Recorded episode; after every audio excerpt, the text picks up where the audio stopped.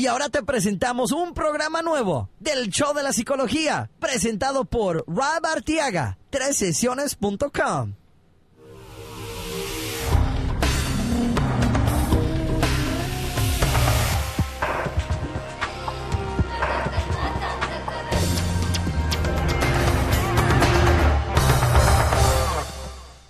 Bienvenidos a el show de psicología. Hoy estamos en la sesión número 14 del programa y hoy nos vamos a, enfocar en el tema que eh, me han pedido mucho clientes que me hablan y uno como terapeuta nos entrenan a saber cuáles son los límites que tenemos como terapeutas y uno de los límites y el tipo de cliente que normalmente no veo es el adolescente. La razón por la que no atiendo a los adolescentes es porque no tengo la experiencia y las herramientas para poder ofrecer una calidad de servicio que yo pienso que se merece el cliente, pero la invitada que vamos a tener hoy van a ver que tiene una facilidad esta mujer para poder relacionarse con los jóvenes y nos va a dar muchos, muchos tips en cómo manejar diferentes situaciones para tener una mejor relación, para tener eh, un mejor comportamiento de parte de los jóvenes. Y vamos a tomar una llamada de una señora María que nos habla desde Nueva York. Ella eh, tiene 76 años de edad, es viuda y nos va a hacer la pregunta de cómo puede buscar nuevas amistades para ajustarse a la vida de viuda. Y este, esta semana, como quiero dedicarme tanto a este programa de los adolescentes con ese tema, porque es un tema muy importante y quiero que, que lo escuchen para poder mejorar la relación con sus propios hijos o tal vez tengan sepan de alguien que está batallando con algún adolescente y quiero que sea de beneficio para esas personas.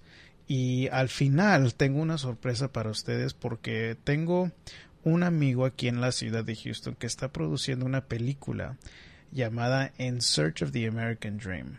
In Search of the American Dream es una película que toma el tema de inmigración y nos muestra una historia de hijos que fueron este Ah, dejados en cierta forma huérfanos porque la, y la inmigración se los, los toma a los papás y se quedan los hijos y se trata de la historia de esos hijos y cómo están este, tratando de sobrepasar ese reto que les ha tocado vivir y voy a, tocar un este el, el, anuncio que ellos tienen para promover la película porque si están aquí en el área de, de Houston ah, se va a lanzar en los cines el día 20 de septiembre y va a haber ciertos cines en donde los pueden ustedes ver igual voy a dejar la información en la página de, de las notas del programa para que ustedes puedan visitar la página de Facebook que tiene la película y también la, el, eh, el, rollo corto que tiene la película en YouTube para que vean un poquito más sobre de qué se trata la historia. Hay un corto de cinco minutos para que vean un poco mejor cómo se ve la historia que nos está contando eh, Valdemar Rodríguez, que es la persona que está produciendo esta película. Y bueno, vamos ah, con la pregunta de María y aquí tenemos su pregunta. Hello, eh, mi nombre es María. Eh, lo felicito por su programa, es muy bonito. Yo siempre lo, escucho. Eh, le quiero hacer una pregunta. La, la, pregunta es que soy 76 años y me gustaría saber cómo yo puedo hacer para tener nuevas amistades, disfrutar de la vida, porque en realidad este yo salía muy, yo soy viuda por dos años ya y me gustaría, yo siempre salía con él, salíamos a fiestas y ahora todo eso lo extraño y no y yo, yo vivo con mi hija y no yo no puedo salir a ningún lado, siempre estoy en la casa y me siento como solitaria. ¿Me puede dar un consejo cómo hacerlo? Gracias, se lo agradezco mucho. Adiós. Bueno, María, el caso que tú me tiene, que me estás presentando, pues sí, este, siento mucho la pérdida que has tenido con tu marido. Eh, ya a la edad de 76 años es una edad grande, pero yo creo que esa es la ventaja con la gente grande que ha tenido un mundo de experiencia, una cantidad de experiencias donde yo sé que tú has de tener un sinfín de habilidades y talentos en cómo ayudarte a encontrar a gente con, cual te puedas relacionar. ¿A qué me refiero? Eh, me refiero en el aspecto de que eh, tú has de saber ya sea cocinar bien, tal vez te puedas bordar bien, tal vez puedas tejer, no sé, yo me imagino que has de tener un sinfín de habilidades o eh, tal vez sepas mejor cómo, cuáles son tus intereses y puedes usar esas habilidades que tú tienes para ayudar a la comunidad o encontrar grupos que pueden este tener cosas en común. Entonces, un grupo, un sitio web que a mí me encantaría que visitaras o que alguien te pueda ayudar a visitar es meetup.com. Es M E de elefante, E de elefante, T de Tomás, U P de Paco.com y este sitio web es un sitio donde se encuentran un sinfín de grupos que se pueden, eh, que tienen el propósito de juntarse para de ciertos eh, intereses en particular. Entonces hay de todo tipo de grupos y eh, lo que me llama la atención y creo que te puede ayudar en tu caso es de que me estás hablando de Nueva York y este sitio empezó en Nueva York. Así que me imagino que ha de tener una comunidad muy grande y este igual está en todo el país y me imagino que tal vez ahora ya en, en todo el mundo pero yo en, en, en mi caso aquí en, en, Houston he usado ese grupo para conocer y relacionarme con gente profesional pero también existen grupos que quieren hacer ejercicio también hay eh, grupos en donde son madres solteras y quieren ir al parque eh, hay gente joven, hay gente grande, de todos tipos de grupos que te puedes imaginar. Incluso hay, hay grupos que hacen de gente soltera. Entonces, todo esto eh, te lo digo porque puede ser un buen recurso para ti. Y tal vez si eso no está a tu alcance y lo que lo otro que yo también estaría buscando hacer es tal vez acercarme un poco más a, alguna iglesia que esté cerca de ti. Busca una iglesia donde tú donde tú te sientas cómoda. Hay iglesias que tienen muchos tipos de actividades donde están socializando. Este y si y si aún no te gusta esa idea otra cosa que puedes considerar es este ser voluntaria en algún centro eh, que donde tú puedas este, trabajar. Me imagino que a los 76 años puede ser de que estés fuerte y que tengas todas las capacidades físicas, pero si no, pues trata de ver a ver si hay alguna, puedes ayudar o ser voluntario en alguna otra capacidad en una organización, puede ser una escuela, que las escuelas siempre están buscando voluntarios, igual las organizaciones sin fin de lucro, eso puede ser una manera que te puedes tú ayudar a relacionarte con gente nueva, gente que sea de, de tu edad tal vez, o tal vez que sea de una diferente edad, pero donde puedes encontrar gente que tengan los mismos intereses. Este, muy bien. Y con eso quiero presentarle presentarles a ustedes la entrevista que tengo con esta señora María Lazo, que aquí en el área de Houston tiene, se la pueden encontrar, la pueden encontrar en 920 ah, AM, que tiene su programa de sugerencias con María. Y se, ella se enfoca primordialmente en ah, preguntas y sugerencias en cómo manejar situaciones de la familia. Entonces, eh, está de 4 pm a 5 pm de lunes a viernes en la 9.20 am. Y les presento la entrevista, espero que les guste. Muy bien, estamos aquí en el show de psicología con una invitada muy especial que en este trabajo me ha tocado el placer de conocer a gente muy ah, bonita en la, en la comunidad aquí en Houston y me tocó el placer de, ver la información de ella en una feria de salud en hace unas dos semanas en donde me dieron el volante y vi que tenía su propia ah, ah, programa de radio aquí en, en Houston y tiene su programa de radio donde es sugerencias con María. Tenemos aquí a María Lazo, ¿verdad? María Lazo. María Lazo, y, yo eh, platicando con ella me di cuenta que de una sabiduría que tiene esta mujer que realmente se merece un doctorado en, la experiencia y la sabiduría que usted comparte con la gente, María. y, lo que me atrajo mucho en hablar con usted fue esa habilidad que usted tiene de escuchar y entender a los jóvenes, a los adolescentes. Oh, claro, claro, realmente es algo para mí, eh, lo disfruto.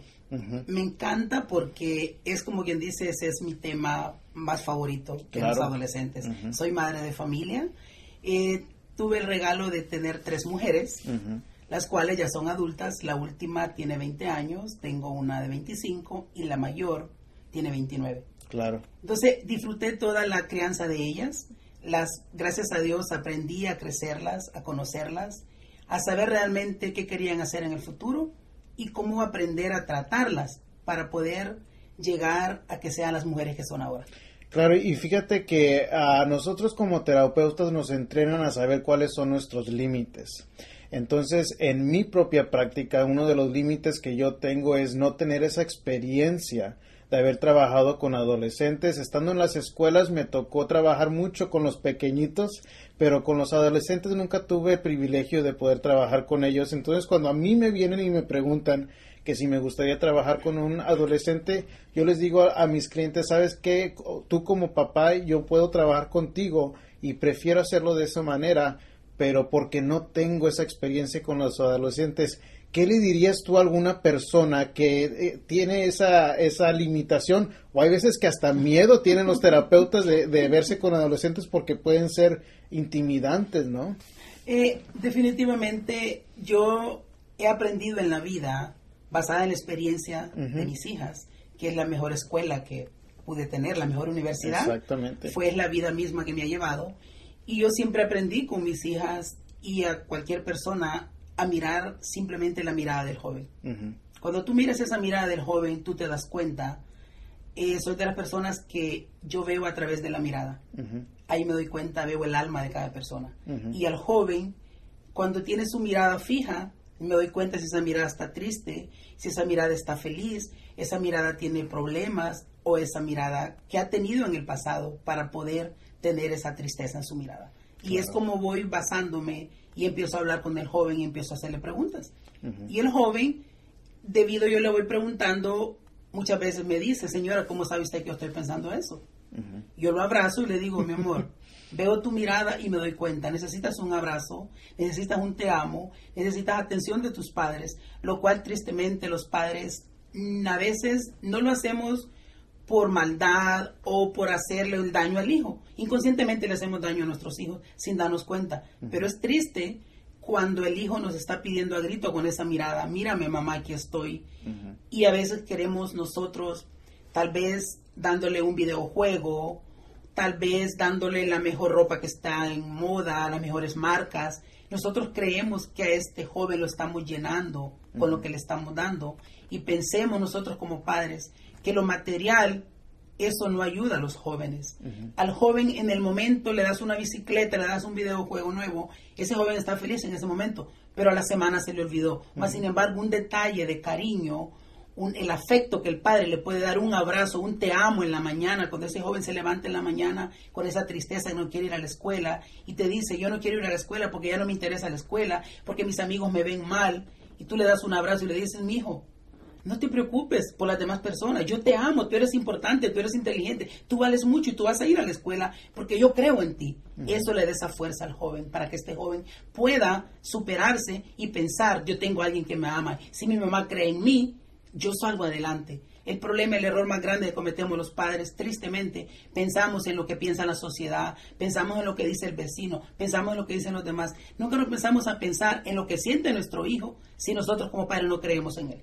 Exactamente, yo pienso que el tema de la aceptación está muy marcado en nosotros, en todos, para como jóvenes, ¿no? Cuando, estamos en esa etapa queremos ser aceptados por nuestros amigos, por nuestra familia, y a mí me sorprende mucho cuando, cuando de repente eh, algo que seguido escucho es, ay, es que ya no puedo con este muchacho, ya he intentado todo y nada me funciona.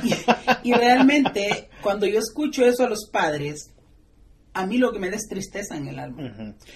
Porque es tan fácil, es tan fácil. El joven es tan fácil. Sentimos que es difícil, pero el padre, si nosotros este joven, desde que este joven está pequeño, desde que Dios nos dé el regalo de ser madres, empezamos con este joven a darle cariño, a darle afecto, a enseñarle detalles, a un te amo todos los días. El niño va para la escuela y uno le va enseñando. Tú vas a, vas a ir a la universidad, porque tú, mi amor, tú vas a hacer lo que tú quieras cuando sea grande. Pero recuerda, mi amor, si no tienes una educación grande, no vas a llegar a donde tú quieres. Entonces, este niño, vamos imprimiendo eso en el cerebro. Y es algo que va marcando Exacto. el cerebro de este joven. Y es un joven que yo siempre digo, el niño dócil es un adulto productivo mañana, el cual Claro. escucha cuando uno habla. Algo que a mí me, que, que yo estoy seguro que mi papá no se ha de acordar, pero que recuerdo que para mí nunca fue una opción no ir a la universidad. Y me acuerdo una vez que mi- estaba yo pequeñito, yo creo a unos 6, 7 años, y mi papá me preguntó, ¿y qué quieres ser cuando seas grande? Y pues a esa edad, ¿qué, qué piensa uno? Hay veces que pues de chiquillos no, no tenemos... No tienes idea. Sí. Y pues yo veía la gente que trabajaba en el supermercado y decía, pues yo creo que quiero trabajar en el supermercado. Veía que era divertido, Sí, obviamente. se- saludaban a la gente, nos platicaban, yo veía eso divertido y, y me acuerdo que mi papá dijo, uh, pues siempre vas a ser un trabajador nada más. Y eso como que Se te quedó. sí, se me quedó marcado y no lo entendía. Yo en mi mente decía, pero pues que no trabaja todo el mundo. Claro, como niño te quedó marcado Sí, eso. pero o sea, a base de eso, la, sí, nunca fue una opción no ir a la escuela, siempre era como una expectativa. Sí. Y eso es algo que también marca mucho. Sí, ¿no? nosotros como padres, yo en mi caso, yo tuve tres mujeres y yo siempre, desde que ellas estaban pequeñas, incluso yo soy muy cariñosa con mis hijas. Yo les hacía canciones y en las canciones yo les mentaba a la universidad, les mentaba a la high school, y le ponía toda la primaria y empezaba a hacer canciones yo desde de cuando ellas eran pequeñas. Incluso tengo videos grabados donde yo les estoy haciendo canciones de cuando sean grandes, vas a hacer esto, lo otro. Y mi niña, la mayor, yo siempre le decía, mi amor, tú vas a ir a la universidad. Y me decía ella, mami, ¿para qué? Mi amor, le decía, para que seas una niña, una mujer productiva mañana. Y vas a trabajar en tu oficina. Y empezaba yo a hacerle. Entonces, ahorita mi hija tiene 29 años, sacó un máster en finanzas, se graduó en el 2007 en International Business. Nomás. Y luego me dice ella, todos los días, mami, hoy que es adulta, todos los días tú me, tú me decías eso y me lo imprimiste tanto en el cerebro que cuando ella estaba en la escuela, en la adolescencia, yo le decía, tú miras al frente, mi amor, mira para el frente a llegar a terminar tus estudios. Cuando me hablaba de los jóvenes, le decía, es normal, te gusta un joven, es normal que te guste un joven. Nunca puse un grito en el cielo. Porque a muchas veces nosotros los padres también le hacemos daño a nuestros hijos. Cuando la joven dice, me gusta un muchacho, y empezamos a decir muchas No, no, cosas. no, no, no, ese muchacho no te conviene. Exactamente. Entonces nosotros mismos estamos evitando que la joven no crea en el amor. Y es algo de que el amor es hermoso, pero uno se les empieza a decir que todo eso se va dando poco a poco. Se disfruta, mi amor, le decía yo, con el tiempo. Tú primero te enfocas en terminar tus estudios, le decía yo, y tú terminas tu universidad y tienes un enamorado, te quieres casar otro día, tú te casas, mi amor, yo felizmente te hago la fiesta, pero termina tus estudios primero, porque quiero que te prepares, porque si tú estás preparada, las herramientas que vas a tener son las que te van a llevar al éxito, donde tú quieras llegar mañana.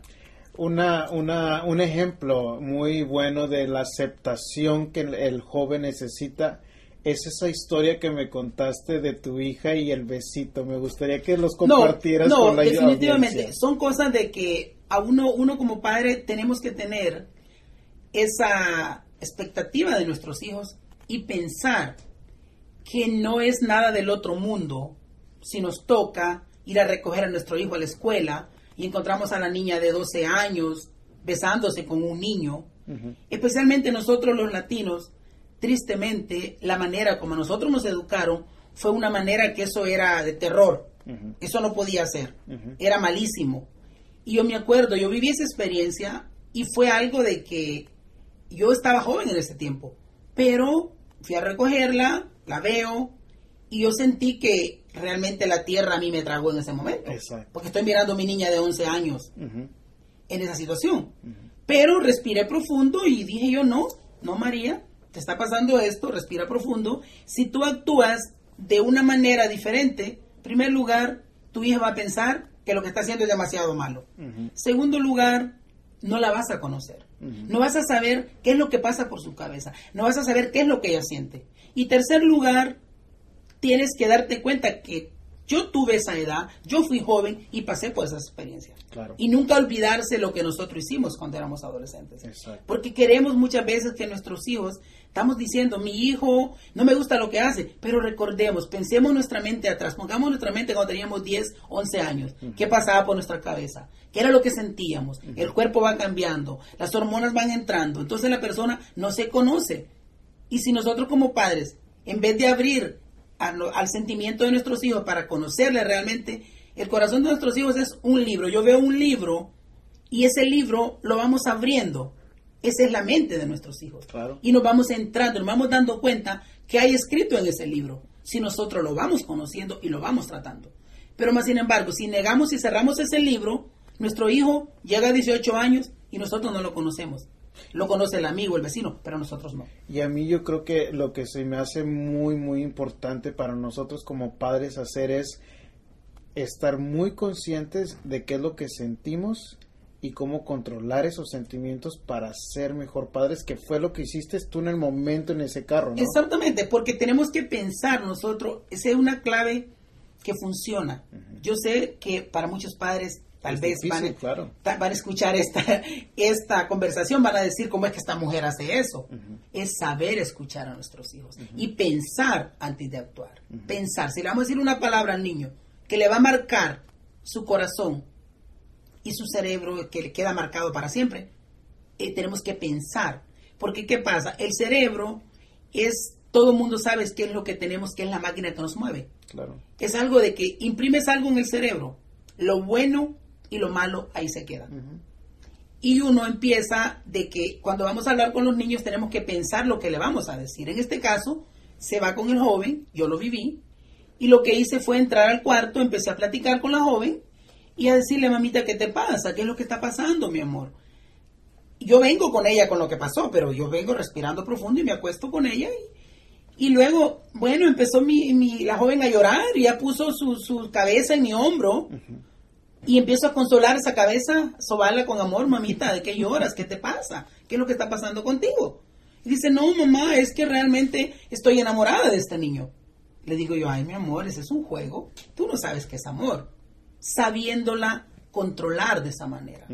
Para que la niña no piense que esto es wow, es el amor ya. Suave y sutilmente, con amor, sin, con amor y sin, sin regaños. gritos, sin regaños, con toda la paciencia del mundo, lo cual permite que la joven abra su corazón y hable hacia mí y me esté explicando qué es lo que siente. Y empieza a decirle, no, mi amor, eso es lo que tú sientes, es normal, eso nos pasa a todas cuando tenemos tu edad. Es algo de que todos los niños te gustan, a todos los niños ves guapo, pero yo te aseguro que ese joven se quita el pelo y tú lo vas a ver feo mañana. A la semana pasó lo mismo, se quita el pelo y ya dice, se ve tan feo. Y dice, gracias mamá. Gracias mamá porque me entendiste. Gracias mamá porque me escuchaste. ¿Y qué pasa? Ahí vas abriendo esa comunicación de esta niña. Ahorita tiene 25 años, una mujer productiva, y siempre hablamos de eso. Y siempre me dice, mamá, me acuerdo de esas cosas. Y wow, ¿cómo me ayudaste? Y cada vez que le gustaba un niño, venía y hablaba conmigo. Wow. Y eso es algo de que aprendí con las tres mujeres. Aprendí eso. Le gusta un niño, le decía a mi esposo yo. Mi esposo decía, mi amor, me decía que, que son niñas, déjalas que hablen, déjalas que. Porque así yo las conocía. Me metía en su mundo. El mejor, la mejor resultado de un padre de familia cuando tiene un adolescente es meterse en su mundo. Aunque no nos guste lo que el joven está haciendo, nos está platicando, escuchémosle. Si nosotros le escuchamos, vamos a saber qué herramientas tenemos para ayudarlo mañana. Aunque el joven piense que mamá, pues es, mamá es su mejor amiga, obviamente. Tenemos que apartar el espacio de madre, porque a veces muchos padres me dicen en las terapias que es difícil. Muchas veces es difícil, pero créanme, lo mejor es el resultado que apartamos. Sí, yo, yo algo que a mí me gusta hablar con los papás es de que cuando me vienen y me dicen, es que eh, eh, yo con mi hijo yo quiero ser el, mejor amigo. Y yo lo que les digo es de que, bueno, recuerden de que la relación de amigos, el ah, punto principal es la confianza y desarrollar la confianza. Por eso queremos esa relación de amistad.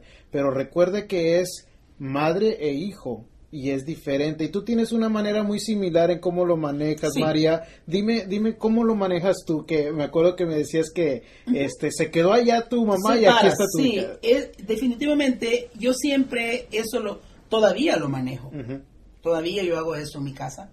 De que cuando vamos a hablar de amigas, y mi esposo, gracias a Dios que he sido bendecida con mi esposo, gracias, de que él hemos manejado eso, separamos el padre se queda sentado y la madre es la que va a hablar. Le digo yo, o la, o la amiga, le digo, mira, mija, le digo, cuando tiene, hay problemas, ¿sabes qué, mi amor?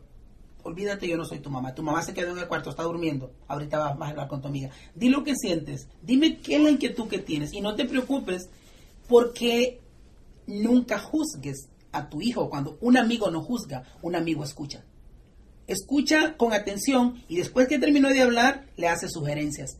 Y le dices, mira, esto yo no lo veo muy bien. Si lo haces de esta manera te va a salir mejor. Pero cuando es el amigo, pero cuando es el padre, el hijo va a empezar a hablar, dos palabras dijo, y el papá se levantó y dice, yo ya sé lo que me vas a decir.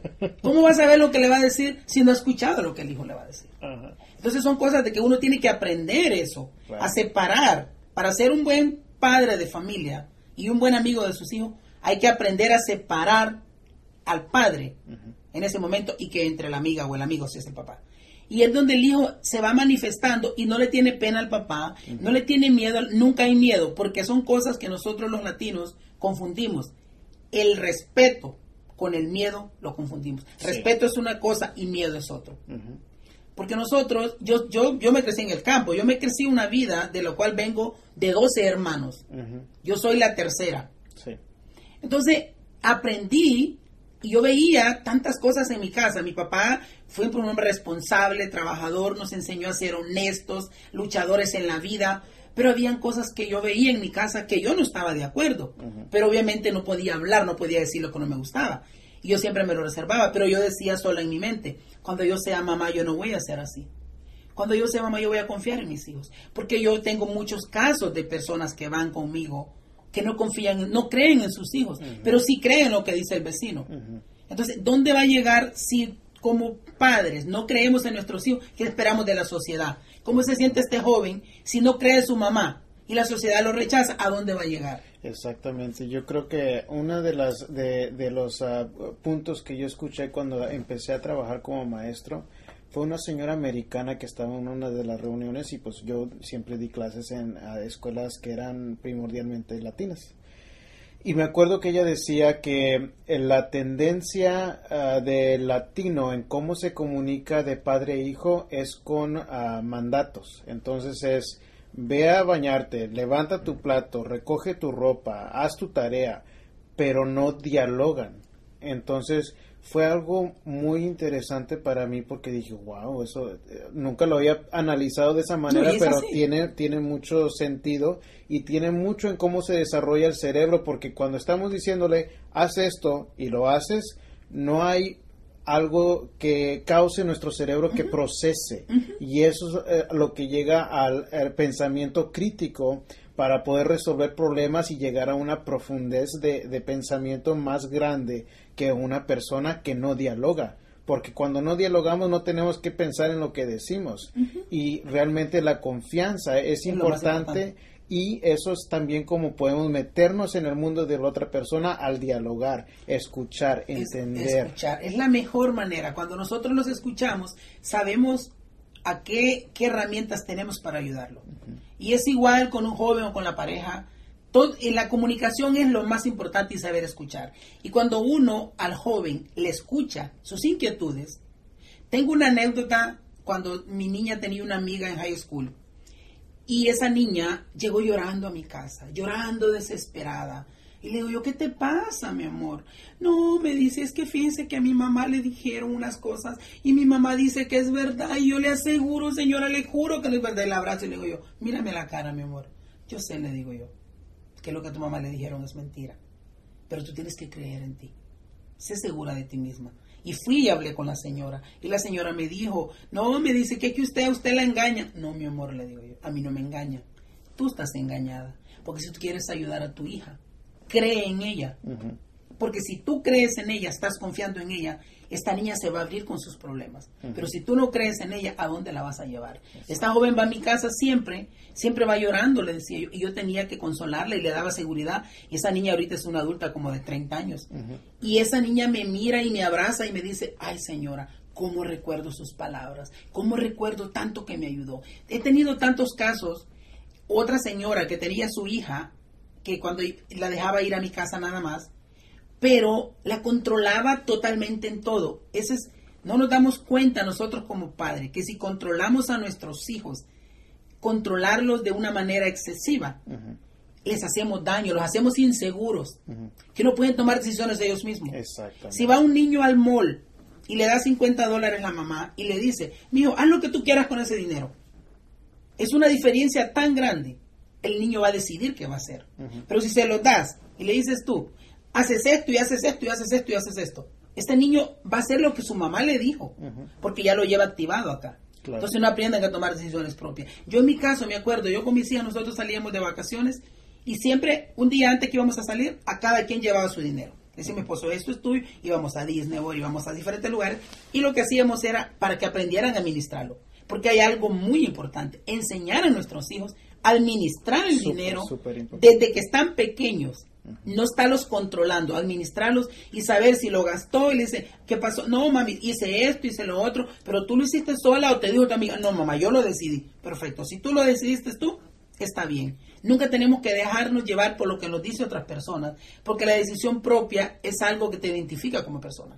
Y ese es el, tú te vas dando cuenta cómo va a ser esta persona, qué tan responsable va a ser si toma decisiones propias. Pero si nosotros estamos controlándolo en sus decisiones, estamos haciéndole un daño grande, porque este joven llega a ser adulto y si no está mamá para decidir, se ponen que no hayan para dónde ver. Y son adultos que yo los he visto, su miradita perdida. Y le digo, ¿y qué te pasó? Es que mi mamá no está acá. Y a muchachos de 20, 22 años. Y me da tristeza por el joven. Porque ¿qué pasa? El padre ya lo sacó, ya se fue a vivir afuera. Y este joven se va a enfrentar al mundo con los ojos cerrados. No sabe decidir, no sabe qué quiere. Y es donde nosotros como padres tenemos nuestra obligación como padres es ayudarlos para cuando se enfrenten al mundo, este mundo lo vean ellos diferente y enfrentarlos al mundo con esa valentía y que no tengan miedo a nada. El temor siempre, que sean responsables, que les guste trabajar y que sean honestos, que es lo más importante, y ellos van aprendiendo eso de lo que nosotros estamos influyendo. Es, algo de que, que yo lo veo diariamente cuando los padres se preocupan mucho por su superación personal, por luchar, por trabajar, por no estar dependiendo de alguien más para poder salir adelante, que a veces hay gente que está 20 años en un solo trabajo y le salen otras oportunidades lo cual se encierra ahí porque dice no voy a poder si no lo ha intentado. Entonces uno como padre le enseña eso a los hijos, a tomar riesgo. La vida es de riesgos. La vida tenemos que tener riesgo. Cada día es un riesgo y es algo diferente que vamos a aprender. A que no se quede la persona en la misma rutina diaria, porque ¿qué pasa? Ahí te quedaste y tu mente tampoco aprendió mucho, porque ahí estás en un solo sitio. Claro. Y eso nosotros, yo lo, lo hice con mi familia y siempre le sugiero a las personas, y siempre me dicen, es que tú sos tan liberal como piénsalo, no soy liberal, no, no, yo veo la vida como es. Y le doy gracias a Dios porque realmente esa sabiduría yo la he venido obteniendo poco a poco. La fui obteniendo y ahora siento que ese jardín está tan lleno ya de tanta sabiduría de que la, la gloria es para Dios, Dios se me, me ha formado de esa manera, pero simplemente para ayudar, para hacer el bien, porque el padre de familia que tiene un hijo productivo, ese padre es feliz, porque este hijo no le da problemas mañana. Y va a ser un padre de familia con sus hijos igual, el cual va a ir creciendo, esa cadena se va creciendo. Y cuando es algo bonito, es hermoso. Pero esas cadenas que se quedan ahí con tanto daño encerrado, y esos niños tienen hijos y van igual. Que los cohiben. Exactamente, van haciendo lo mismo. El miedo, el temor, tú no toques eso porque no es tuyo, que no hagas esto. A veces los niños andan jugando en la casa y están las mamás, no, no, allí no, esto es su casa, es su casa y que se diviertan. Otra cosa para los jóvenes que es importante que los padres de familia, tiene un joven de 18 años y el joven quiere tener una fiesta en su casa con sus amigos ¿Qué más le da que se vaya papá y mamá a la playa o se van a un hotel? Su hijo va a quedar en casa. Ese hijo es seguro cuando mamá le deposita su casa para que se quede. Yo lo hacía en mi casa, lo hice muchas veces. Nosotros teníamos una RV y cuando mis hijas querían una fiesta en la playa, íbamos a dejarle la RV y yo me venía con mi esposo para la casa y seguía el fin de semana, luego íbamos el domingo a recoger la RV. Claro. Entonces mis hijas, todo eso, ellas dicen, mamá, tú has sido una mamá que ha sido tan excelente con nosotros y el resultado ese es.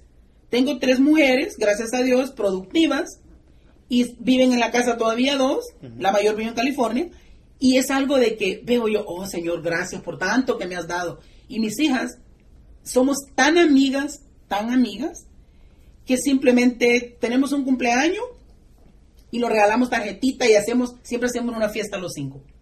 Simplemente ayer estábamos, teníamos una, una, mi hija está cumpliendo 20 años y mi otra hija que está en California estaba nomás ahí en la, en, tú sabes, mirando en la computadora, estábamos el pastel y tomándose fotos sin mi hija. Y entonces imagínate, es algo tan bonito, tan vivido, porque ya son adultas. Claro. Y todavía siguen con eso, como niñas.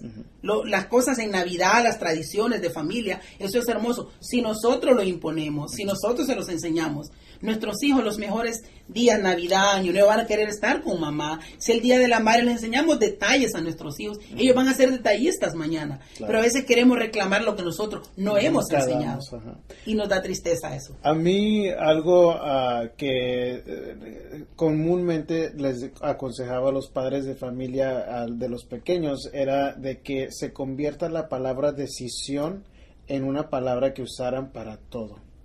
¿Por qué? Porque cuando tú le pides a un niño, mira, puedes hacer esto o hacer lo otro y estas son las consecuencias, ¿cuál va a ser tu decisión? Y entonces ahí lo que tiene que darse cuenta el papá es de que uno tiene la, el control de cuál va a ser esa consecuencia. Pero la decisión es de ellos. Oh, claro, la decisión es de ellos. Y entonces tienes que preguntarle cuál es, qué vas a decidir y en ese momentito de cuando le preguntas si ellos están pensando, bueno, si hago esto, sucede el otro, y si, si hago lo otro, pues va a pasar esto, ¿verdad? Creo que ese entrenamiento que tú le diste a tus hijas, te, les desarrolló una habilidad donde tú les tenías la confianza de poder darles el RV en la, en, la, en la playa y cuánta cosa. Y hasta cierto punto fue como amor con rectitud. ¿Con rectitud? Y entonces yo pienso en, en mi crianza y eh, algo que me, me acuerdo que me decía mi mamá, bueno, cuidadito con tus amigos, porque si algún día yo sé que andas en la cárcel, a ver quién te saca. y por y realmente no fui un joven muy rebelde ni que salía, pero sí tuve un tiempo donde salí con unos primos que nos encantaba ir a Reynosa porque estábamos en la frontera y nos eh, íbamos de parranda. Pero yo siempre tenía eso en, bien en, en mente, diciendo, bueno, pero yo sé que lo que tengo que hacer porque si me meten al bote ya sé que no van a ir por mí. sí, consecuencias que uno tiene, uno va poniendo las consecuencias a los hijos porque todo tiene un límite. Amamos a nuestros hijos, pero uno tiene que poner las reglas. Exacto. Yo siempre, siempre digo eso en las terapias y a mis hijas siempre les puse reglas y decisiones propias. Simplemente íbamos a la tienda, algo pequeño, y venía la niña y me salía con un vestido, un pantalón. Mami, ¿cómo me queda este? Mira, mi amor yo te lo veo bien, pero tú lo vas a usar. Es tu decisión. Llévatelo si tú quieres. A mí le decía yo, no me estés, me gusta, pero eres tú que lo vas a usar. Y son cosas de que parece algo pequeño, pero ahí le vas enseñando. Claro. Que vayan ellos tomando sus propias decisiones. Y así, simplemente cuando me hablaban de un enamorado, por decir algo, le decía yo, ah, yo no sé, mija, yo tengo a tu padre ya conmigo, es tu decisión, pues cuídate, ten cuidado, precaución. Siempre le decía yo, todo a su tiempo todo eso a su tiempo. Y me decían, eh, mami, pero mi amiga, mamita le decía yo, tu amiga, pero yo te estoy diciendo a ti, a tu tiempo, cuando tú seas más adulta, que ya tú seas más grande y tenga más, más experiencia de la vida, vas a ver la vida diferente. Ahorita, lo que tú alcanzas a ver, el mundo es cortito, mija. El mundo afuera es grande.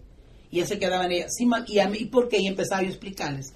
Siempre hablaba con un adolescente para poder sacar una palabra. Cuando tiene un problema, un padre de familia se tarda una hora o dos horas para que este joven te diga lo que está pasando. Claro. Pero cuando le conoces, se te hace más fácil. Porque empiezas a verlo, ya lo abraza uno, le da el cariño, si siempre lo has hecho. Pero si quieres abrazarlo después de que nunca, a los últimos cinco años, nunca le diste un abrazo, no más regaños, no más corregirlo, no más mirarle lo malo, otro error grande de nosotros los padres. Miramos lo malo del joven, pero nunca le vemos lo bueno. Exactamente. Ese es un error tremendamente grande. ¿Por qué? Si el niño cometió un error, todo el mundo lo miró. El niño tuvo, hizo algo bueno, nadie lo vio. Cosas muy que, que me, me encanta que los padres lo entiendan. Cuando el joven está en la escuela, por ejemplo, está en high school, y este joven ha estado tratando por sacar el examen, y lo viste que estudió, lo viste que luchó, pero tristemente no pasó el examen. Cuando este joven viene deprimido a la casa, no necesita un grito, no necesita un regaño, no necesita, no puedes, mira, no lo hiciste bien, necesito un abrazo, mi amor. La otra vez tú vas a poder, tú eres inteligente. Esto consiste en suerte. El examen es una suerte. Estudiaste si no pudiste, pero no te preocupes, el otro va a estar mejor. Y lo abrazas y le das un beso, ese joven está feliz. Pero este joven viene con esta depresión Claro. y llega a su casa y empiezan los papás a ponerle un pero y a decirle muchas cosas. Hay que sentarse en los zapatos de ese joven. Exacto. Hay que ponerlos a pensar que nosotros fuimos jóvenes y también si fuimos a la universidad, al colegio, estudiamos alguna vez, pensemos qué sentíamos cuando nosotros no pasamos un examen y qué era lo que pasaba por nuestra mente y nuestro corazón, cómo se sentía de dañado. Y el autoestima que lo sientes mal. Más sin embargo, si sientes un abrazo de alguien que te quiere y te da la mano y te dice no te preocupes que tú vas a poder, eso al joven le ayuda a que quiera salir adelante. A mí me ha tocado realmente esos casos, cuando no pasan un examen, una de mis hijas o algo, llego a la casa, mi hijita, la mejor comida te hice, mi amor, porque yo sé que el otro va a estar mejor. Y nos abrazamos todos los cinco ahí felices. Eso es aceptar a la familia como es. Claro. Eso es la familia. Tenemos que aceptar a nuestros hijos con defectos, con virtudes. Pero nosotros tenemos que ver que si tienen muchos defectos, nosotros como padres nos encargamos con amor, con paciencia, de poder eliminar esos defectos que tiene para convertirlo en un niño bueno y aprender a hablar con él, enseñarle cómo puede sacar esas cosas malas, hábitos que él tiene, pero quitárselas con amor, con manera. Y es que hay veces cuando esas, esas am, habilidades que se disfrazan como de- debilidades pueden ser virtudes. El niño que no necesariamente puede pasar un examen de ciencia, tal vez tenga una habilidad excelente de escribir. Y entonces hay que saber darnos cuenta. Yo creo que esa es ahí la desconexión con los jóvenes porque uno como padre no se ha dado el tiempo de ver cuáles son esas habilidades, intereses del hijo. ¿Por qué? Porque cuando nos vemos interesados con los videojuegos, con la música de los jóvenes, ay, pues uno ya de grande que le da, no le gusta Sí. esas tendencias más modernas, ¿verdad? Y eso yo creo que es lo que causa la desconexión, de que no nos damos el tiempo de, de platicar con ellos, de ver esas habilidades, esos este, intereses que ellos tengan, porque no son, ya estamos en otra página Sí. nosotros como adultos. ¿no? Hay algo de que nosotros, los padres, bueno, yo lo usé también, técnica que usé en mi vida, cuando mis niñas estaban pequeñas, en la regla en mi casa, no televisión en los cuartos. Ajá. No. Porque nunca sabes si el niño se durmió, si el niño... Cuando mamá cierra la puerta, el niño se hace el dormido. El joven prende la televisión y va a la escuela que no ha dormido la noche. Este joven va a ir a dormirse a la silla. Otra cosa, que nunca dejé ir a mis hijas sin hacerles un desayuno. Porque yo siempre el- he pensado, la mejor comida del día es el desayuno Claro. y les decía, tienes que comer algo. No, no, no, mi amor. Y me levantaba y les hacía su desayuno y corre, corre, iba a dejar a una, una escuela, tres escuelas diferentes. Y hoy que son adultas, siempre me dicen eso, mami, tú hiciste un gran trabajo como mamá. Porque siempre nos dedicaste el tiempo, aunque yo viniera cansada como viniera, siempre tenía el espacio para mis hijas. Porque no es la cantidad, sino la calidad de tiempo que le das a tu hijo. Claro. Tú agarras un hijo y le dedicas una hora, pero en esa hora estás mirándole todo lo malo. Y si le dedicas 10 minutos y le estás dando amor y cariño esta va a ser mejor mañana a la escuela, mamá estoy cansada, mi amor, pero yo sé que tú puedes hacerlo, tú eres inteligente, mírate, y empieza uno a animarlo, eso le ayuda al hijo. Pero muchas veces, tristemente, a ver, yo pienso que el trajín de este país, los trabajos, pero la verdad, los padres descuidan mucho a sus hijos. Claro. Basados en que el niño esté en el juego, el niño le doy este regalo, el niño le doy otro, y no piensan en lo que realmente el niño necesita. Exactamente. Es, esa es mi, mi, mi opinión, mi punto de vista de ver cómo yo veo la juventud que tristemente se está deteriorando. Porque nosotros los padres cerramos los ojos a la realidad cuando tenemos definitivamente en nuestras manos el poder ayudar a nuestros hijos. Claro, y hay veces que eh, las obras, por querer salir adelante, sobretrabajamos sin realmente recordar que el estar en la casa es parte del trabajo que tenemos que darnos, ¿no? Es algo de que conozco muchas familias que trabajan día y noche y nunca se miran con sus hijos. Sí. Pero ¿para qué estás trabajando tanto si lo más preciado que Dios te ha dado lo estás descuidando, que es tu familia? Claro. Es importante pensar, estar en la casa es un trabajo también, y el mejor trabajo, porque estás regando esas plantas, en las cuales mañana te vas a cobijar, porque esas plantas bien sembradas van a dar buenos frutos. Claro. Pero estas plantas, si no tienen agua, que es el amor, escuchar, la comunicación, esas plantas van a ser secas. Y esos son nuestros hijos. Y cuando son grandes queremos que es arroparlos en esas plantas y no podemos. Y le pedimos a la vida, ¿por qué tengo este hijo de esta manera? ¿Por qué me salió así? No le salió así, señora. Uno mismo lo formó de esa manera. Y es, es, importante que nos demos cuenta de que cometemos esos grandes errores como padres. Y si el, el, padre que acepta que tiene ese error como padre, ese padre va a tener un hijo productivo mañana. Pero que se vea él mismo, que empiece a verse primero. Uh -huh. Porque para poder amar a tu hijo o a otra persona, tienes que amarte tú mismo y empezar a verte tú mismo de qué manera lo vas a ayudar, amándote tú mismo, mirando los errores que tienes para poder ayudar al otro. Muy, muy importante eso. Yo pienso que para poder ser padre tiene, tiene que uno que ver y no sobreanalizar los defectos de uno, pero nada más darnos cuentas, ok, yo soy una persona enojona, así que yo sé que tengo que darme más esfuerzo en controlar el enojo uh -huh. para ser mejor padre. Uh -huh. eh, o también este otro punto que estabas mencionando de este cómo aceptar a los hijos Uh, o cuando les compramos demasiado para con tal de, de, que se sientan bien. Algo que yo veo muchas veces es de que el papá está batallando con los niños y el papá tiene la tendencia de sobretrabajar y querer como compensar el amor y el cariño que no le pueden dar por estar trabajando con cosas materiales. Eso se da tristemente todos los días. Uh -huh. El mejor juego que está saliendo se lo regalo al niño.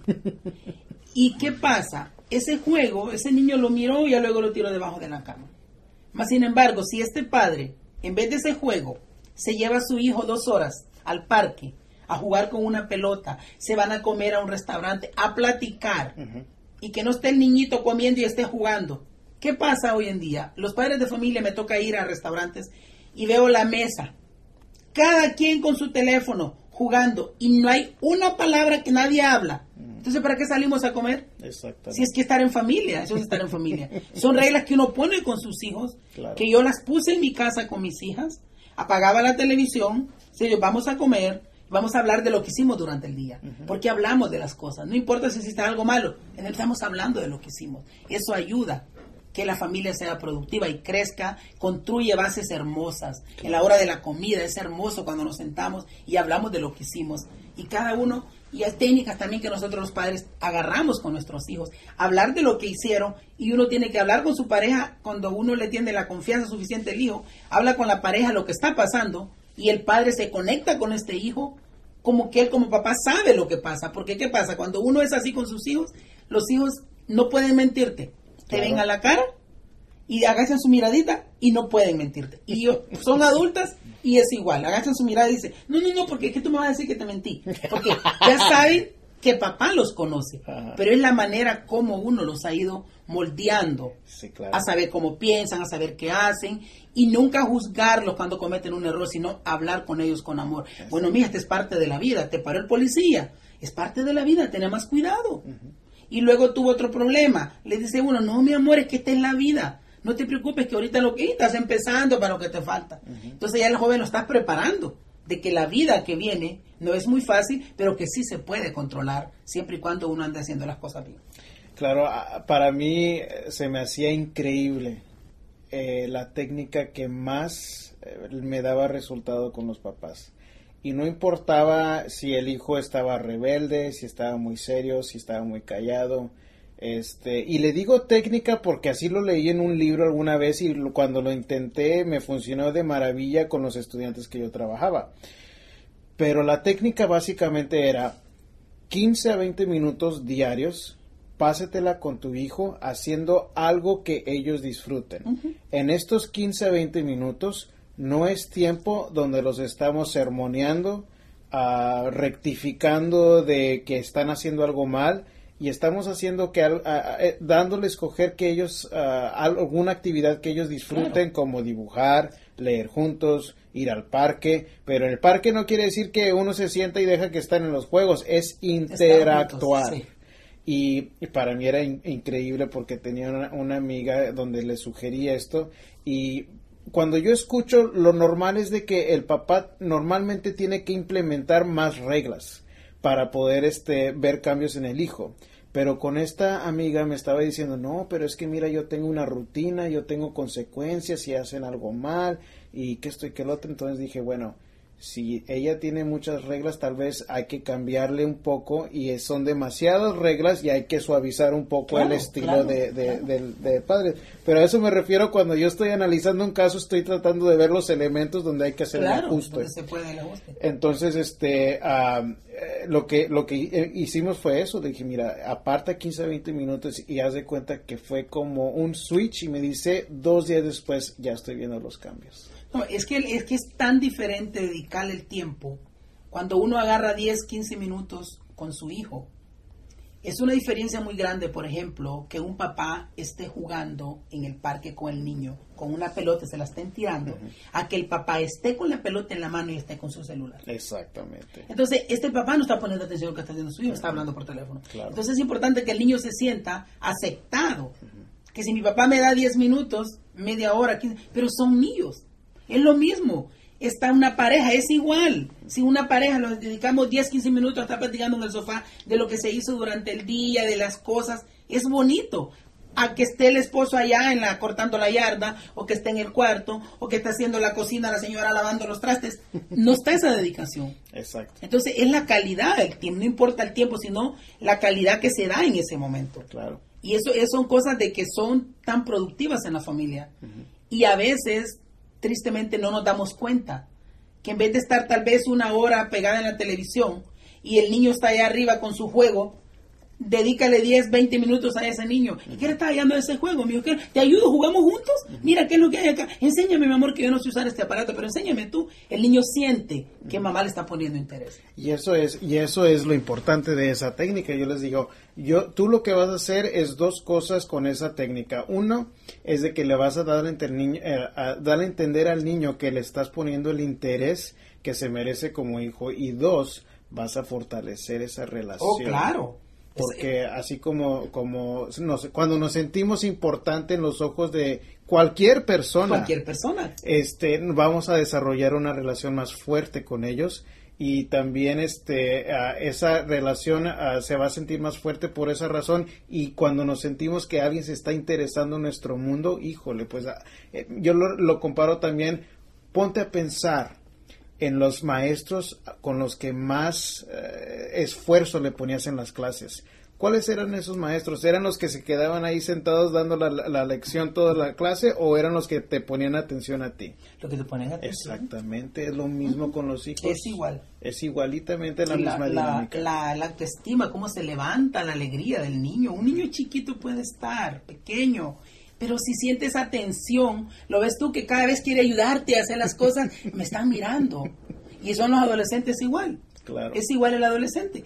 Pero a veces nos detenemos otra cosa de que no estoy de acuerdo en este país o quizás en el mundo entero, como yo aquí tuve mis hijas, pues, eh, de que siempre decimos, no es que el joven tiene 13 años, ese no sabe lo que hace. Claro. Eso es algo que yo me acuerdo que les decía a mis hijas Claro que ustedes saben lo que hacen. Sí, mami, me decía. No, no le hagas caso, que es un joven que no sabe lo que hace. Y a las escuelas dicen lo mismo. ¿Cómo no va a saber lo que hace? Pero si al joven le están diciendo que no sabe lo que hace, pues este joven hace de todo. Exactamente. Si eso está como alguien cuando dice, no, es que este es inocente, tú, este como él es inocente, este choca el carro y no hay consecuencia, porque entonces hace de todo, porque le están diciendo que no sabe lo que hace. Pero no nos estamos dando cuenta que la sociedad los está ignorando a ellos. Y es donde a ellos les viene que empiezan a hacer cosas para que los miren, porque si hacen cosas malas, rapidito los ven.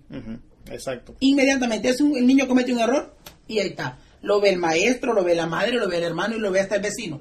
Pero el niño hace algo bueno, que está ayudando a alguien que se cayó en la bicicleta y le está sobando su pie y lo levanta y lo lleva a su casa. Nadie miró ese detalle.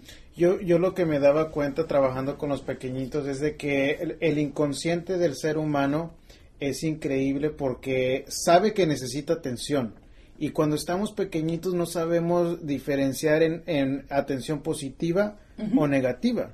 Entonces, si no la tenemos de una manera positiva, el inconsciente lo va a pedir de una manera u otra. Sí. Y entonces, cuando no está la atención eh, de una parte de un padre que está dispuesto a dársela, se va a convertir en, nega- en atención negativa, donde se hace berrinches, Sí. son- son- se hacen destroces. ¿Por qué? Porque cuando eso, eso sucede, sucede lo que usted dice, ¿verdad? Sí. Que está ahí el, el maestro, está ahí el la mamá. Sí, para está darle la pendiente, sí, para darle la atención y estar uno y lo vas corrigiendo. No, no, no tiene, a veces me dicen a mí de que cuando uno hace con los hijos eso, los niños nacen, los haces tú insurrectos. No.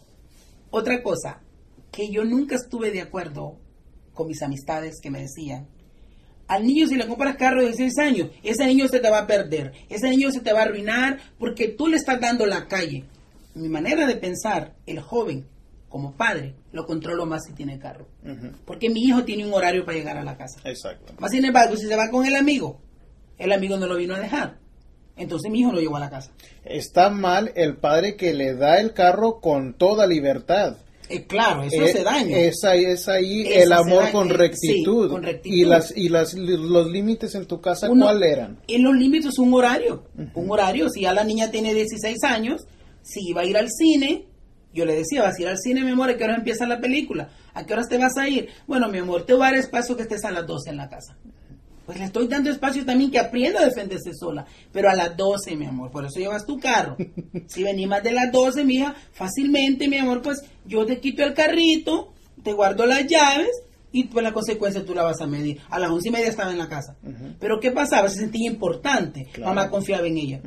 Y si vas a ir a comer con tus amigas, o si mi amor, vas a ir a comer, siempre decía yo, mamita, vas a ir, ok, aquí en que sea cinco dolaritos te llevas y busque y compre lo más barato, lo que usted pueda pagarse. No espere que el amigo le esté pagando su comida, usted solita, y aprendes a hacerlos considerados. Exacto. Y es algo de que ayuda a los niños cuando ya son adultos eso. Esa confianza que uno les está dando. Y nunca pensar, porque me llegaban y me decían a mí, no, porque tú la dejas ir sola, que viene a las 12 de la noche, y le decía yo, y que si la dejo en la escuela, pero en la escuela queda todo el día, desde las 8 de la mañana la dejo, ¿a qué hora sale? A las 3 de la tarde. Tú no sabes lo que hacen tus hijos en la escuela, entonces aprendes a ver la vida desde ese punto de vista. Conozco padres que las hijas las tienen en la universidad, y se van tal vez a otra parte de la, del, a tal vez a San Antonio o a Austin, nosotros estamos en Houston, y cuando la hija viene el fin de semana, le digo, vamos a salir a cenar, no, porque estoy cuidando a mi hija, porque vino y no la quiero dejar sola. Le digo yo, pues no la quieres dejar sola si tú vives sola en la universidad. ¿Cómo entiendes a esas personas? Claro. Le digo yo, no, tu hija ya es adulta, déjala, suéltala. Porque si el padre anda detrás de los hijos, yo fui joven, tú fuiste joven, y cuando el padre anda ahí, ahí, ahí, al hallar el espacio, el hijo hace todo lo malo, porque es como el que le están quitando la comida y lo tienen a dieta, que le están diciendo, no tienes que comer, y ese halló el espacio y lo comió todo el pastel solo, porque nadie lo está mirando y nadie- ni nadie lo va a corregir. Claro. Entonces, cuando uno les da libertad, que ellos decidan, que ellos opinen, con reglas, con cosas, condiciones, eso les ayuda a crecer y a madurar y a ser responsables mañana. Exactamente. Y yo creo que un punto de que, que puede ser algo que la razón por la que no les funciona la disciplina a los papás es cuando no hacen lo que dicen que van a hacer. Esa es otra cosa que es muy triste cuando los padres prometemos y decimos, vamos a hacer esto, al hijo, por decir algo, le, va- le vamos a quitar el carro por dos días. Y viene el hijo, y ya viene contento, y empieza a besuquear a mamá, y la soba. sí, vez. mami, por favor, solo ahora. Mi papi no se va a dar cuenta. Mi papi no ha venido, yo voy a venir antes de que venga mi papi. Si la regla está que dos días no va a tener el carro, esa regla se días, cumple. exactamente. Y eso tiene que ser con todo. Entonces el hijo se va haciendo responsable y sabe que en la casa hay reglas que hay que cumplir. Qué cosas que tienen que hacer. Pero si los papás hacemos una, decimos una cosa y hacemos otra. Entonces no estamos haciendo nada. Yo lo que, una manera que a mí me gustaba mucho eh, guiarme era cuál es el mensaje que estoy mandando al hacer esto. Entonces, yo lo que le decía a los papás, usted tiene que pensar eso. ¿Cuál es el mensaje cuando se le dice al hijo, no tienes el carro por dos días, pero aquí están las llaves esta vez? El mensaje es, no tengo que seguir las reglas porque como quiera me van a ceder a lo que yo quiero. Y eso es inconscientemente lo que le estamos dando a entender al hijo cuando no podemos cumplir con las reglas que ponemos. Y no quiere decir que tenemos que ser un ogro al, al, al implementar las reglas. Papi, ¿sabes qué? Acuérdate que ayer llegaste tarde. Sí, con amor, tus- ajá, con tus- amor. tus dos Ay, mija, pues tú te lo buscaste. Yo era lo que hacía. Y le daba un abrazo, mija, tú te lo buscaste. Ajá. Y así, mami, yo sé, ya solitas iban para arriba. Y si vamos a salir, vamos juntas, les decía yo, pero pues no hay carro. Ajá. Y dice, y mi hija me dice, la que tiene 20 años, me gusta, mami, la regla como nos creciste. Nos diste seguridad, nos, nos hiciste unas personas responsables y que habían consecuencias. Porque decía, vas a hacer esto, mira mi amor, si a ti te para un policía por esto, porque tú tenés tu, tu licencia, tenés tu seguro y te para un policía y se te acordó, se te olvidó, perdón, ir a la corte y te pusieron orden de arresto y si te llevan a la cárcel, tú tenés todo esto en regla y si tú lo haces, yo no te voy a sacar porque es tu responsabilidad. Entonces el padre tiene que cumplir eso. Pero qué tal que le hablan y va corriendo a sacarlo. Entonces el hijo dice, mi papá siempre me va a sacar. Y eso es algo que para muchos padres dicen, eso está malo. No es malo porque estás enseñando a tu hijo que sea responsable de sus actos y lo que se le dijo se tiene que cumplir. Claro. Son cosas de que cada padre tiene que aprender cómo ayudamos a nuestros hijos y el hijo no se va a molestar. Cuando crece le agradece esas cosas cuando no estamos con el palo o estamos gritando o estamos mirando todo lo malo. Porque ¿qué pasa? En la casa donde hay adolescentes lo escuchas puros gritos porque no hay comunicación. Claro. No hay comunicación. Si el joven amaneció de mala hora, la mamá amaneció peor. Entonces, ¿qué pasa? Si el hijo me, me tocaba, cuando los hijos están jóvenes, ellos siempre están de malas, en la mañana especialmente. Amanecen de un humor. Yo llegaba, hola mi amor, mami, ya no vamos a ir a la escuela. Decía, ay mami, déjame dormir otro ratito. Ok, cinco minutos. Y llegaba, levántese mi amor, que vamos a ir a la escuela. Y él me dice, ay, pero ma- levántate, por favor. Es que yo no quiero ir. Yo no te pregunté si querías ir a la escuela ahora. o yo te pregunté, yo te dejo decidir ciertas cosas. Pero esto yo no te pregunté. Exacto. Te dije, vas a ir, levántate ahorita, te bañas, te cepillas los dientes, quitas la comida y nos vamos. Dice, ah, ah, no más preguntas. Entonces, y luego me decía, mami, entonces, entonces ahorita, ahorita no son amigas, no, ahorita te está hablando tu madre. y vamos. Entonces, es la man- y eso te, te resulta tan divertido porque ya la- las niñas lo toman como un juego. Claro. Y ya cuando incluso son adultas, y si yo les digo, mami, vas a hacer esto, y luego me dice, mami, pero es que yo no te pregunté si querías hacerlo, mi amor.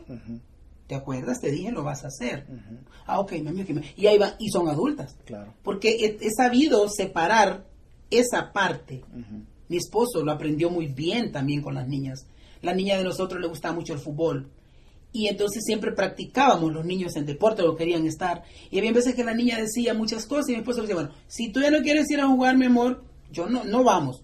Porque esto es algo, le decía, porque tú vas a divertirte. Yo vengo de trabajar cansado y yo te voy a dedicar dos horas al parque para que tú te diviertas. Pero si tú no te diviertes, mi amor, ya no vayas. Yo me quedo en la casa descansando. Claro. Es tu decisión. Ujú. Entonces, nunca forzarlos a lo que ellos no quieren hacer. Exacto. Porque si lo vas a llevar al parque, el niño quiere ir a correr, que vaya, pero si el niño no quiere ir, no lo force, ponete a jugar con él otras cosas, se pone a ver, a mí siempre me gusta ver los videos cuando ellas eran pequeñas, para estar un momento bien romántico en mi casa y empiezo a llorar. Miramos los videos de las travesuras que hacían, y ay, mira, esto sí, ay, mami, y estabas haciendo esto en este momento. Y empezamos, y son cosas que es tan bonito que digo siempre yo en mi programa de radio esto. Lo importante es lo que te queda en la mente, los momentos que vives.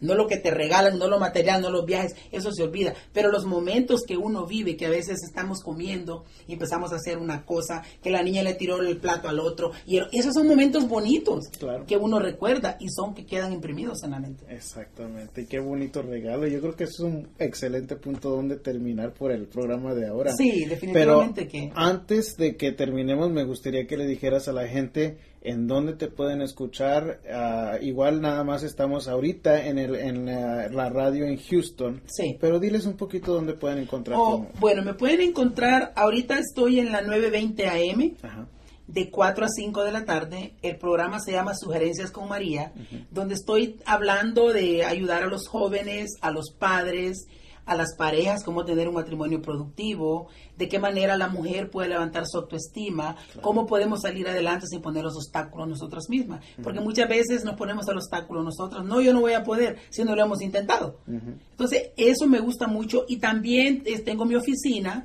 en Plaza América, en el mercado, en la suite MM206, en el segundo piso, y mi número de teléfono en la oficina es 281-896-4580, 281-896-4580. Ahí me pueden llamar y bueno, hacen una cita y bueno, me gustaría realmente ayudar a las personas en cualquier tema que sea relacionado con la familia, porque eso es lo mío. Yo siempre estoy pidiéndole a Dios que me dé sabiduría, entendimiento, palabras que ponga en mis labios, lo cual sea de bendición para toda persona que escuche esta, este tipo de conversación y que lo hago con todo mi amor, humildemente porque mi deseo es ayudar que tengamos jóvenes productivos para mañana, porque si nosotros tenemos jóvenes productivos, todo padre de familia es feliz cuando mira a su hijo realizado, profesionalmente, graduado de la universidad, y nosotros como padres tenemos que imponerles eso. Cada día les hablamos con amor lo importante que es la educación para que este niño desde pequeño se le va imprimiendo eso en su cerebro. Claro, y si acaso no están en Houston los, a la audiencia, ¿es posible que hagas consultas por teléfono también? Oh, sí, claro, por teléfono. Me pueden llamar al teléfono 281-896-4580. Yo doy consultas por teléfono también. Perfecto. Muchas gracias, María, por estar con gracias, nosotros. Gracias, gracias por haberme invitado. Realmente ha sido un placer estar acá. Y estoy para servirles cualquier momento que quieras que hagamos otra entrevista. Yo estoy dispuesta a hacerlo. Claro que sí. Aquí vas a volver de seguro. claro, claro. Muy bien, muchas gracias este, a María por haber estado con nosotros en, este programa del show de psicología y para daros una entrevista excelente donde nos eh, compartió mucha, mucha información.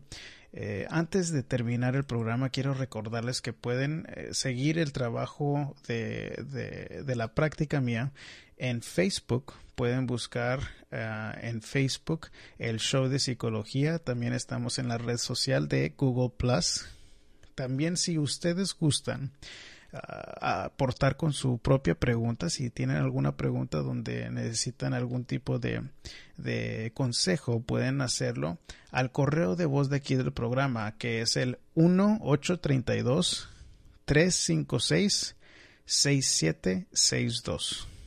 Es el 1832 356 6762. Ese es el correo de voz de aquí del programa donde ustedes pueden dejar su pregunta general, pueden hacer su pregunta sobre alguna relación o cuestión amorosa y también pueden dejar su sueño, que tal vez tuvieron un sueño y les gustaría una interpretación. Este Recuerden que pueden irse también a sesiones.com para encontrar ahí eh, los artículos que escribo, también entrevistas que hago con la tele y la radio. Hay una entrevista muy divertida que hice con la Mega 101 aquí en el área de Houston, en donde hablamos sobre por qué los hombres no se quieren casar. les sugiero que vayan a escucharla, que nos divertimos mucho con esa, ese audio. Y es cortita, es una entrevista de cinco minutos, pero va a ser, tiene mucha información que puede, les puede ayudar a ustedes y, y especialmente a ustedes mujeres que están tal vez en una situación en donde su hombre no quiere casarse. Les doy ahí consejos para que les ayuden en su situación. Y con eso los voy a dejar con el audio de la, promoción para la película In Search of an American Dream que les repito, pueden, ah, van a poder verla aquí en el área de Houston, empezando el 20 de septiembre y estén al tanto del sitio web para encontrar en cuáles cines van a poder escuchar, van a poder ver la película. Hasta la próxima. Adelante Pictures presenta la película más controversial y esperada del año. ¡David! Hubo una redada y levantaron a tus papás. Cinco hijos abandonan su hogar mientras sus padres caen presos enfrentando la deportación. Hace aproximadamente tres horas adoptó a sus otros hijos de la custodia del gobierno. En busca del sueño americano. Ramón Ayala, Irma Infante, Shine Sandoval, Lupe Cáceres y primer actor Valdemar Rodríguez. En busca del sueño americano en cine septiembre 20, clasificada PG-13. Y recuerden, el mundo no es el que cambia, lo que cambia es nuestra actitud y nuestras acciones. Hasta la próxima.